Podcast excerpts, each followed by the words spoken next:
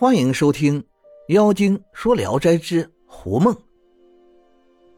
我的朋友毕宜安，卓越超群，豪放不羁，长得很胖大，胡子很多，在文人学士中很知名。他曾因有事到叔叔毕竟有刺史的别墅里去，在楼上休息。人们传说这楼中过去有很多狐仙。毕友每次读《青凤传》时，心里总向往不已，恨不能也遇见一次。于是便在楼上苦思冥想起来。随后回到自己的家里，天已经逐渐黑了。当时正是暑天，很闷热，他便对着门躺下睡了。睡梦中觉得有人摇晃他，醒来一看，原来是一位妇人。年纪已经四十多岁，但是风韵犹存。毕友很惊奇的起身问他是谁，妇人笑着说：“我是狐仙，承蒙您倾心思念，感激不尽。”毕友听说后很高兴，便和他说些调笑戏言。妇人笑着说：“我的年龄已经大了，即使人们不厌恶，我先自惭沮丧。”我有个女儿刚刚成年，可让她在身边侍奉您。明天晚上，您不要留别人在屋里，到时候就来。说完就走了。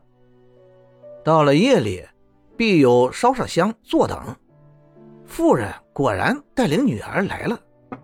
仆女体态容貌文雅美好，绝世无双。妇人对女儿说。碧郎和你早有缘分，今夜你便留在这里，明晨早点回去，一定不要贪睡。碧友和狐女携手入围，恩爱备至。过后，狐女笑着说：“肥胖郎君笨重，叫人不能忍受。”天不亮就走了。到了晚上，他自己来到，说：“姊妹们要为我庆贺新郎。”明天就委屈您一同去吧，在什么地方？大姐做宴席主人，离这里不远。碧友果真等候着，过了很久，狐女也没来，他感到渐渐疲倦，才趴到桌子上。狐女忽然进来说：“有劳您久等了。”于是两人握手而行。很快到了一个地方，见有个大院落。他们径直进了中堂，看到里面灯烛闪烁，光亮犹如星点。不久，女主人出来，年纪约二十岁，虽是淡妆，却美丽无比。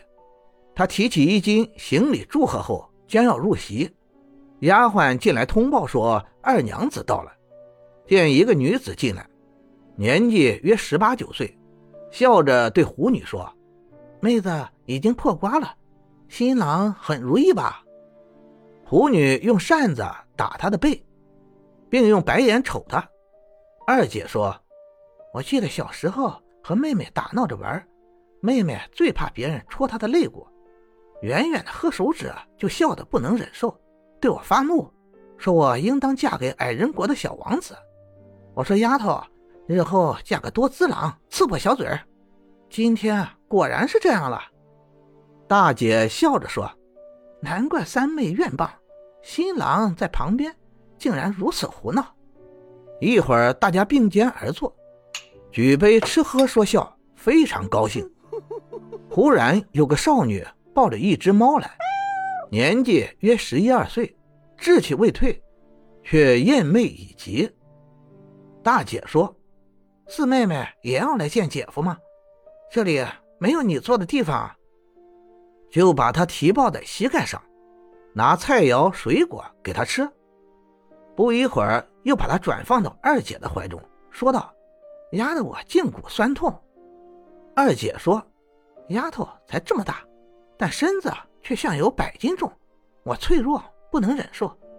既然想见姐夫，姐夫本来就高大，胖膝盖耐坐，于是把他放到碧友的怀里。”少女入怀相软，轻的像无人一样。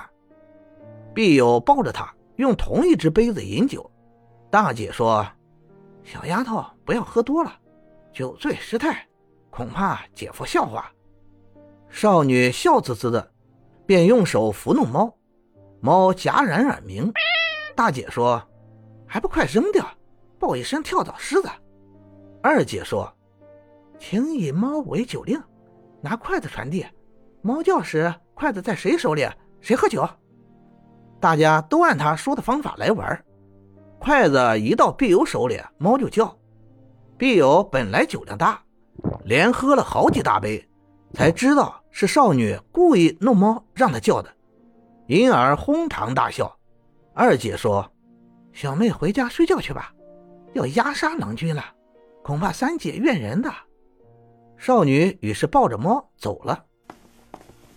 感谢您的收听，您的支持是我持续创作的最大动力。如果喜欢，请关注订阅。朋友们，我们下期再见。